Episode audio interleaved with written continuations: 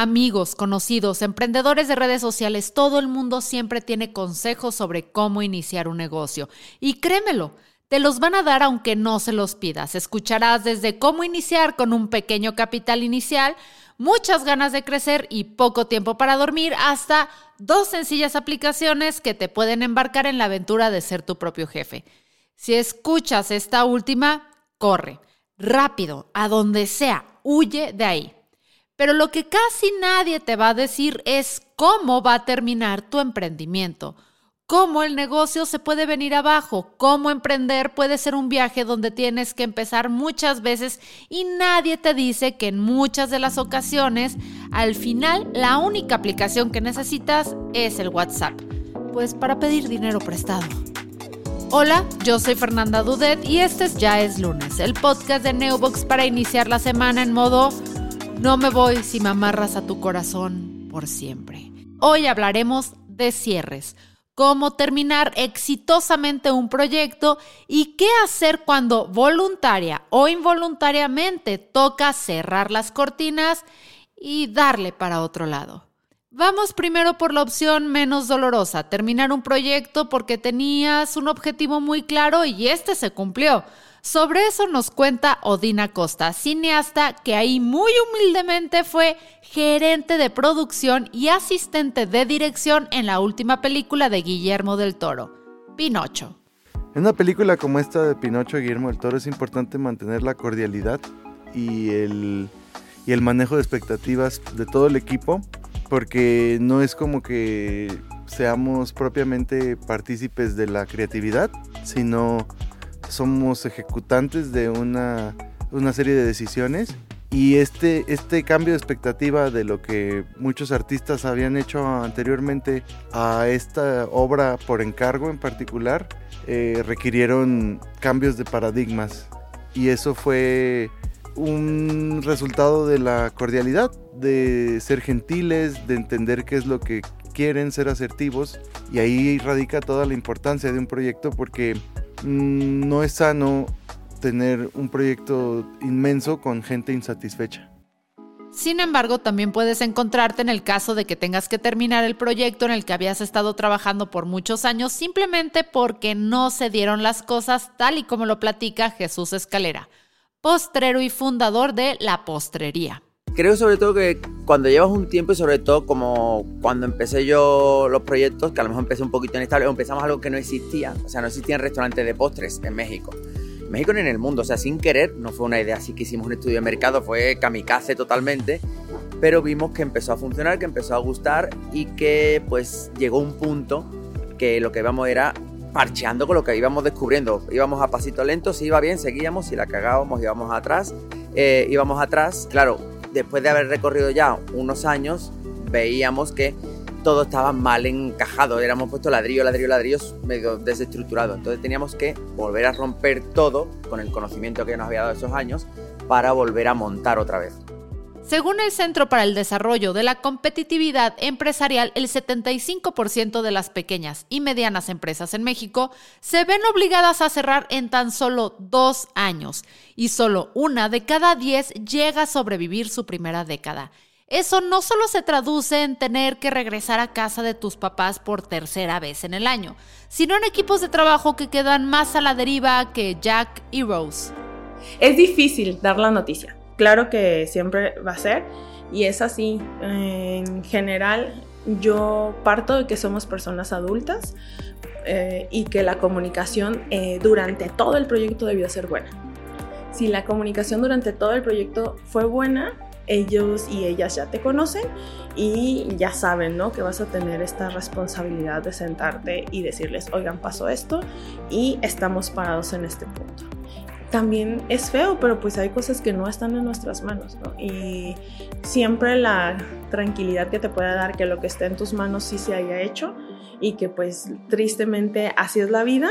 La claridad, no caer, yo no caería en retroalimentaciones grupales, en decir, en culpas, en repartimiento de culpas y demás. Creo que eso sí queda un poquito de más si quieres hacer una retroalimentación que sea en el uno a uno y en el equipo pues intentar este que todo quede bien, porque si lo hicieron bien, a cómo es la vida y me tardé mucho en entenderlo. Va a haber otro proyecto y van a coincidir.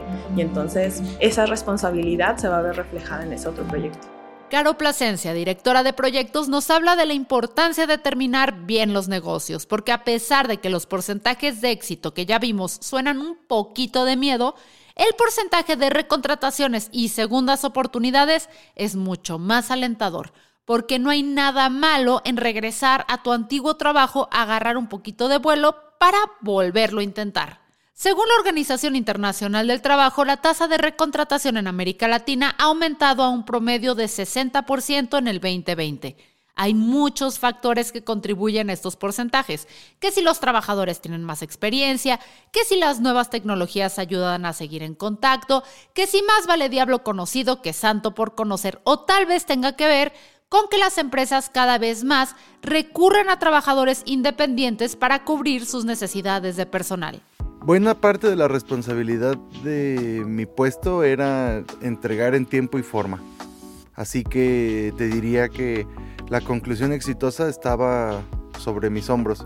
De tal forma que la planeación que tuve que efectuar fue de la mano estrategias que nos hicieran llegar a tiempo de formas como muy creativas e inesperadas. Es decir, Estados Unidos nos otorgó un plan de trabajo ideal en la experiencia de ellos que es muy vasta, de 21 semanas de filmación, cosa que no pudimos cumplir, tuvimos retrasos de otras semanas debido a problemas que fueron inesperados para todos. En este caso, fue improvisar y, la decisión que, no improvisar, fue como tomar decisiones. Y las decisiones que yo tomé, por ejemplo, fue replicar este, unidades de filmación. Además pedimos otro Pinocho extra, que nos llegara otro Pinocho nos ayudó a tener a los tres animadores este, principales de esa parte de la filmación brincando de una unidad a otra sin tener tiempos muertos en su preiluminación, iluminación, este, set, set setting en general y eh, eso fue uno de los principales logros. Entonces, en concreto, para quien ya vio la película, es la puerta del inframundo. La puerta que pasa, donde pasa Pinocho a esta deidad, esta esfinge. Fue replicada como en dos tantos, de forma que pudimos hacer pequeños close-ups de una puerta más la unidad principal donde están todos los conejos y Pinocho, que era la puerta ya existente. Eso nos ganó, nos, nos permitió tener mucho tiempo y tener un final exitoso. Todo el equipo también balanceado se entregó de forma muy emocionante. Todos respondieron al llamado de trabajar un poquito más. Trabajamos un sábado por ahí extra. En las vacaciones de Thanksgiving que toman en Estados Unidos, seguimos trabajando nosotros y ellos nos respondían vía correo electrónico fuera de la oficina, fuera de la dinámica de trabajo. Entonces, todas estas reacciones como consecuencia de un trabajo este, positivo son parte de hilvanar las energías del equipo. Y tú dirás, oye Fer, ¿qué puedo hacer yo como trabajador independiente y con empleo que depende de buscar constantemente clientes y empleadores para cerrar bien el proyecto y seguir en el radar de las personas que me contratan? En primer lugar, qué pregunta tan específica. Y en segundo lugar, la comunicación es clave. Es importante que desde el primer momento en que se sabe que van a trabajar juntos, establezcan objetivos y productos a entregar.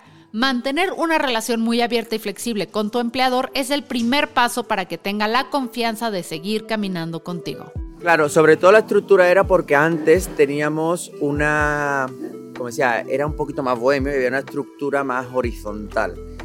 Todos aquí pues digo, siempre hemos tomado la opinión de todo al final porque creo que en un ambiente creativo tiene que todo el mundo opinar.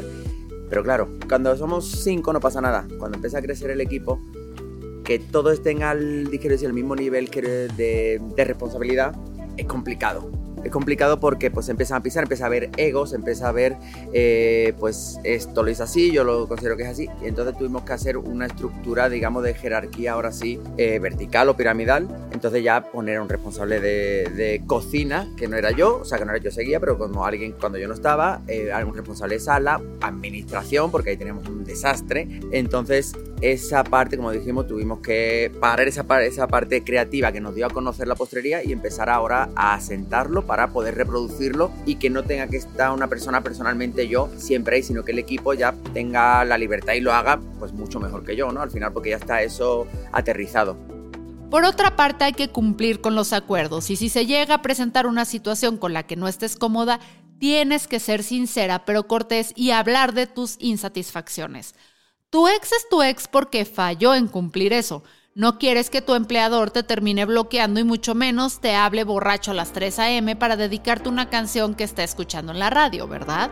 Bueno, de parte de los clientes, creo que lo más indicado es comunicarlo con la mayor anticipación posible dos meses pueden ser la diferencia entre que a lo mejor tú le estés cerrando la puerta a otro proyecto porque ese cliente te está absorbiendo mucho y no lo tomes considerando que va a continuar a decir, ah, bueno, esto ya está por concluir y ser muy clara, decir, sí, ahorita estoy muy enfocada en este cliente, pero este proyecto termina en dos meses, entonces en dos meses puedo tomar tu proyecto.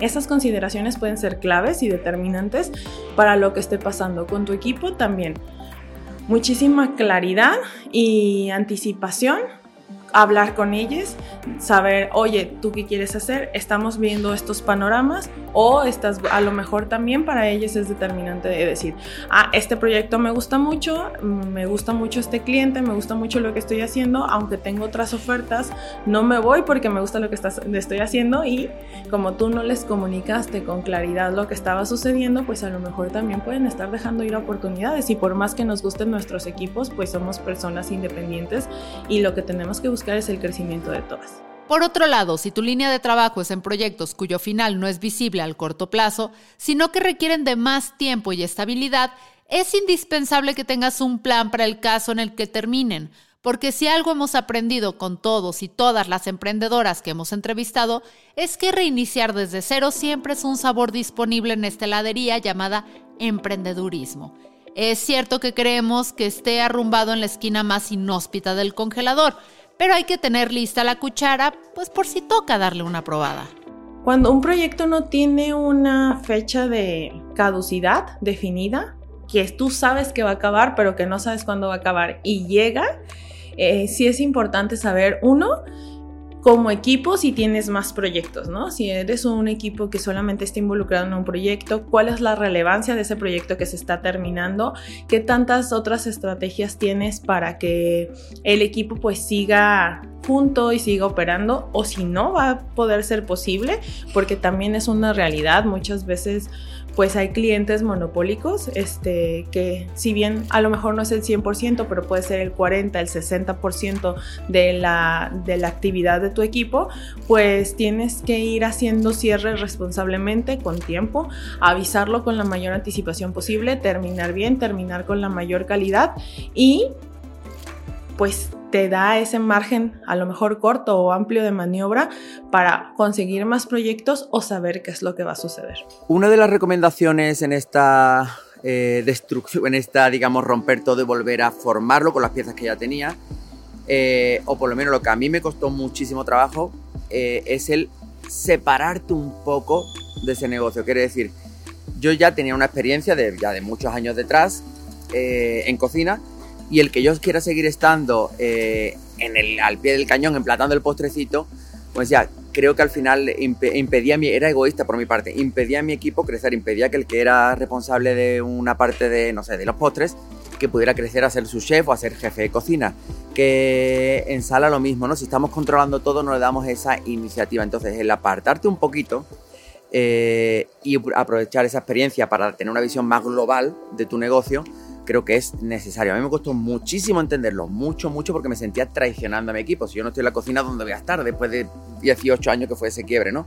Eh, después de esos 18 años, cuando, me, cuando obligatoriamente me tuve que dar cuenta de eso, eh, vi que todo empezó a fluir mejor, vi que el equipo empezó a ir mejor y vi que ahora mismo te puedo asegurar que todo el equipo que tengo en cocina o la gran mayoría emplata los postres o tiene ideas más frescas que yo y es normal. Al final tienen, son chicos de veintipocos años que esa energía, esa, esa vibra la traen como yo la tenía a esa edad. Y yo aprovechar ahora la experiencia que me han dado los años para encaminar eso. El final involuntario de un proyecto es parte del ciclo sin fin, Simba. Puede que te propongas que tu negocio lo manejen los hijos de los hijos de tus hijos, pero es casi inevitable que todo termine, como Blockbuster, las criptomonedas y el poder hegemónico de Televisa sobre los medios de comunicación. Cuando me tocó eh, tener una dirección general a nivel gobierno en un área pues muy estratégica, dejé salud, alma, vida, corazón, tiempo y demás en ese proyecto totalmente y no me arrepiento, pero sí fue un proceso eh, difícil porque ese, ese proyecto sí tenía ficha de caducidad. Yo sabía que a menos de que la regara, si incluso haciéndolo todo muy, muy, muy bien, hay un cambio de administración y con ese cambio de administración te vas. A este, y a mí me sirvió mucho un consejo que, que me dio un amigo, me dijo, Caro, tienes que entender que en, tu, que en tu entorno hay personas que son amigos o amigas de la directora general y hay personas que son amigos y amigas de Caro. Y está bien. Eso quiere decir que cuando Caro deje de ser la directora general, pues las personas que eran amigas de la, de la directora general ya no van a ser tus amigos. Y creo que eso fue una de las cosas que me ayudó a este proceso, que sí fue un proceso de duelo y de este a llevarlo de mejor manera. Y Ahora, sí, estoy totalmente de acuerdo, un puesto no te define, un membrete no te define, tus proyectos laborales no es todo lo que tú eres como persona, eres muchísimas cosas más, pero es un proceso difícil de asimilar. Y es un proceso que además, no sé si es un tema muy millennial, que nos medimos mucho en qué haces y a qué te dedicas y qué, y qué hacen ahí, porque incluso dices, ay, soy CEO, ¿de dónde? Así, de tu emprendimiento de stickers, pues muy mi emprendimiento de stickers pero como que traemos mucho esa carga boomer de medirnos a través de los membretes que estamos manejando y, en este caso como era un tema educativo, repito, no me arrepiento absolutamente de nada de todo el tiempo y todo el esfuerzo y todo lo que descuidé, todo lo demás por, por enfocarlo ahí, pero ya ahora eh, sí veo mucha importancia y mucha relevancia en saber separar las cosas, saber que está caro que ve proyectos, caro que ve capacitación, caro que ve talleres, caro que hace stand-up, caro que es hermana, caro, que trepa cerros. Y todas esas caros tienen, tienen un valor importante y no nada más la que trabaja, ¿no? la que produce dinero. Una perspectiva que te puede ayudar a terminar un proyecto de la mejor manera es asimilar que tú no eres tu trabajo y al final de un proyecto, sin importar sus motivos, no te define como persona si tu personalidad se basa en ser el dueño de tal negocio o el creador de tal concepto, estarás apoyando tu salud mental sobre papel maché. La pandemia fue un momento clave que me hizo entender que un negocio no es tu bebé un negocio es un negocio. Cosa que yo, de mi, yo llevo 20 años en, la profesión y para mí mi trabajo era lo primero, lo cual eso me llevó a ser workaholic, o sea, a terapia, me llevó a terapia directamente porque era demasiado, para mí mi trabajo iba antes que yo. No que yo, quiero decir que mi trabajo me representaba. Entonces no es sano eso. En el momento que exploto, en el momento que rompo, que fue sobre en pandemia, un poquito antes de pandemia, me decidí tomarlo un poco más relajado, como decía, ceder un poco todo. Esa para mí fue una época personal de concluir y empezar otra vez. Y misteriosamente cuando me da por relajarme, un poco, no, no de elaborar, no de horas, sino decir, a ver, hacemos pastelería, no, no estoy curando el cáncer. De repente, cuando me relajo, veo que empieza a fluir todo más y empieza a venir reconocimientos, empiezan a venir premios y empieza a venir más clientela y dije, joder, algo, algo ha habido ahí, ese cambio ha sido algo que era necesario, que yo no sabía y que al final cuando empiezas a disfrutarlo, como que parece que las cosas salen mejor. Entonces también ya, porque antes yo cualquier cosita que estaba mal, me alteraba muchísimo. Eso por todos los restaurantes en los que he trabajado antes, que eran, estaban top mundiales y todo eso, era muy complejo, ¿no? La pastelería como tal, pues nos dimos cuenta de que no es algo necesario, sino que es un pequeño lujo. Entonces, claro, lo primero que la gente prescindió en pandemia fue de ir al restaurante, ir a comer el postre, echarse el cafecito. Digo, primero porque no se podía salir y segundo después cuando se podía salir porque tenían que guardar dinero, tenían que ahorrar porque no sabíamos qué iba a pasar. Entonces yo ahí me di cuenta de que sobre todo esa estructura era más necesaria que nunca. Teníamos 20 personas en, en nuestro equipo y ahí fue porque yo siempre decía mi proyecto, mi bebé, vamos a reproducirlo. No, vino montones de gente diciendo, vamos a abrir una postrería en tal sitio ¿por qué no la crece? Y decía, mi proyecto, mi proyecto, no quiero prostituirlo. Y ahí te das cuenta de eso, que no es un bebé, o sea, no es, no es un, hijo, ¿no? Una vez, una vez escuché algo que dijo Marcus Dantus, eh, que es un gran empresario de México, eh, que él decía que no podíamos comparar un negocio con un bebé. Él decía, el día que se te muere un bebé, vas a darte cuenta como no es lo mismo que cerrar un negocio. Entonces, a mí eso, pues, si lo analicé y me abrió mucho los ojos y de verdad tiene muchísima razón si te gusta tu trabajo, obviamente, pues para vivir de ello, todo eso, si va, si va creciendo, vives mejor, está genial, pero si lo tienes que cerrar, ciérralo, no aferrarte a algo que va cuesta abajo. Está bien que luches por algo que te gusta, pero no aferrarte y hundirte con el barco. Porque si no, al final, todo tu saber hacer, toda tu experiencia se va a hundir y vas a caer también ahí en ese duelo, en esa depresión. O sea, si un negocio no funciona, pues hay que, lo dejas morir, a mi parecer. Déjalo o renuévalo. O sea, piensa por qué has fallado y abre el otro proyecto con la experiencia que te ha dado esa, esa caída, ese tropezón. Lo importante es que si te caes con eso te caes en el suelo hundido, pues ahí cae el negocio y caes tú, que creo que tú eres más importante que el negocio, ¿no? Y ese equipo que tienes en el otro negocio, igual, ver qué fallos ha habido y volver a reestructurarlo. Por eso decía que el cerrar un negocio, el concluir un negocio o el romper todo y volver a reestructurarlo es muy parecido, porque al final estás creando un nuevo negocio a partir de la ceniza del otro, ¿no?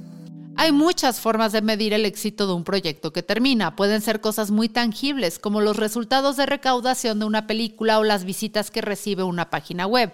Y desde luego que en este podcast no se va a decir página web sin recordarles la promoción de Neubox. Vayan y aprovechen el descuento del 40% que Neubox les tiene si ingresan el código lunes 40 antes de pagar.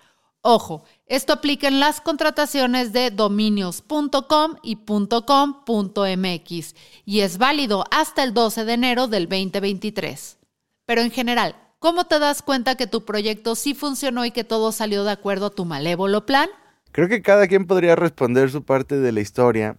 La mía sería que el darle el espacio a cada quien de expresarse desde un lugar de sus inquietudes, es decir, yo escuchaba atentamente a la mayoría del equipo las inquietudes que ellos tenían y podía establecer un diálogo para crear soluciones. Cuando el equipo siente ese respaldo, siente esa comunicación gentil, reaccionan igual. Creo que el cine tiene muchas malas prácticas de décadas pasadas de dinámicas de ultramilitarismo que si bien eh, persisten de formas discretas, de formas respetuosas, está bien bajar la, la, cantidad de emociones negativas, como por decirte, había mucho temor y preocupación de que las cosas en el set se rompieran por una mala manipulación o por algún accidente, y eso generaba tensiones de compañeros del equipo que incluso llegaban a gritar, no toques esto, esto no, no, no los no se manipula, a donde yo decía, bueno, si se rompe, lo arreglamos. Ese fue como mi lema principal que me respaldaba Estados Unidos al respecto y era decir, fallé,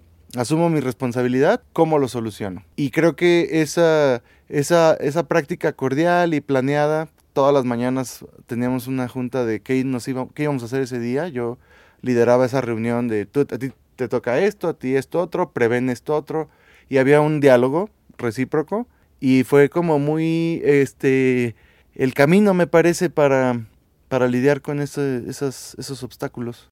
Finalmente, hay ciertas reglas de etiqueta que Carreño no agregó porque en sus tiempos no existía el freelance, pero que definitivamente nuestros invitados coinciden en que se deben tomar en cuenta para mantener al equipo de trabajo sano. Las estrategias que implementamos fue primero la comprensión del vocabulario, del lenguaje, de los hábitos, de las dinámicas. Eso tuvimos unos seis meses de preparación, conocer a, los, a las cabezas de departamento y tener una comunicación transversal con ellos constantemente. El sistema de producción de animación de, en, Pinocho es muy exacto. Tenía, teníamos ya durante la filmación tres eventos de briefing, matutino, mediodía y vespertino, para mostrar los avances que habíamos eh, logrado de, cada plano de la película, de forma que conforme iban avanzando nuestras, nuestras metas de lograr ciertos cuadros al día o ciertos momentos, teníamos la oportunidad de, decir a, a, Estados Unidos, oigan, ya tenemos algo que mostrarles, a cuál briefing nos sumamos, al de mediodía, tarde, mañana, dependiendo de, de la hora en que se había logrado. Y lo mismo los lunes era día de sesión con Guillermo. Y con Guillermo era todo muy ensayado. Incluso había un ensayo previo a la presentación con él que era muy exacta y no se perdía nada de tiempo. Era súper preciso todo y, y, muy gozado. Entonces la dinámica siempre fue la cordialidad. La estrategia siempre fue la cordialidad, el integrar, el entender que hay problemas que se asfixian solos y hay problemas que necesitan atención y también entender que el problema siempre va a ser parte de, del reto de una película de este tamaño y tenemos que tener la mejor actitud para resolverlo. Personalmente, siempre busco eh, acomodarles en otros proyectos. Aunque eso me implique desmantelar un, equipo para luego probablemente tenerlo que volver a armar, creo que hay que ser muy responsables. Eh, si aparte de Project Manager, pues tú eres la persona que se encarga eh, financieramente del proyecto, porque no forzosamente tiene que ir ligado, y conoces los talentos, comúnmente sabemos también de otros equipos y sabemos de otras este, áreas. Yo he tenido la fortuna de que cuando terminamos proyectos, la mayoría de las personas que están en mis equipos, cuando es para no continuar más, podemos, eh, este, podemos, y hablo en plural porque me ha tocado liderar equipos en conjunto, eh, reubicarlos en áreas donde van a seguir creciendo y pues es súper importante, ¿no? Que la gente no se quede sin chamba. En caso de no ser posible, eh, es eso, ser muy claros y pues la ley es la ley y hay que avisar con tiempo y hay que pagar lo que se tenga que pagar si están por, por honorarios, por servicios profesionales o si están con un contrato laboral con nosotros, pues hay que ser responsables en esa, en esa área. Creo que la finalización exitosa de los proyectos va de la mano del cuidado que le puedas dar al equipo que, está ahí manejando sus expectativas, sus ilusiones, sus, este, sus maneras de trabajar, de vivir la, la vida con mucho respeto, escuchar, el alcohol ayuda, o sea, brindamos al finalizar y, todos estábamos como eufóricos, luego tuvimos una posibilidad de hacer una cena muy rica, donde todos pudimos, este, había micrófono por si alguien quería expresar la aventura que vivió, también de mi parte y ya como con dinero propio, porque no podía entrar en la administración que vivimos en ese proyecto, les contraté a un fisioterapeuta para que tuvieran masajes al final, porque creo que la animación tiene muchos retos físicos que no vemos o que hacemos menos y que era algo pesado, ¿no? Físicamente ellos estaban cansados y hubo esa fisioterapeuta, propiciamos una llamada de despedida con Guillermo, con las cabezas del equipo, donde nos dieron las gracias, estaban muy emocionados y todo eso abona a que el proyecto concluya eh, de forma muy, muy grata y eso se refleja después, donde el estreno y estas funciones que, acompañaron a la película eh, pudimos ser parte, no todos desafortunadamente, sí algunos, de, este agradecimiento, ¿no? de esta gratitud, de esta campaña también de medios. Así que mejor vale andarse bien por la vida que luego nos volvemos a ver. El buen término de los proyectos va a garantizar que te acerques más al que estás buscando o por el contrario, que tus fuentes de trabajo se empiecen a diversificar. Si necesitas más inspiración, puedes consultar nuestros episodios sobre cómo iniciar desde cero o cómo sobrevivir al freelance. Pero en resumen, no le tengas miedo a caerte. Y si ya vas para abajo, recuerda caer con estilo, como Buzz Lightyear. Se acabó el episodio, se acabó el año y con ello se acabó lo que se vendía este 2022. A nombre de todo el equipo detrás de este programa, te agradezco por acompañarnos. No importa si estás desde el inicio o si acabas de llegar, cada reproducción es un abrazo. Los episodios de este podcast son posibles gracias a tu valioso tiempo escuchándonos y a un equipo increíble. En la investigación y guion está Picharellano, Lalo Flores en la edición de guion y coescritor, Ángel González en la producción y edición sonora, y a todos nuestros invitados que nos comparten tanto conocimiento a lo largo de este proyecto, gracias. Espero que tengas un excelente inicio del 2023. Mi nombre es Fernanda Dudet y esto fue Ya es lunes, el podcast de Neobox, la empresa número uno de hosting en México.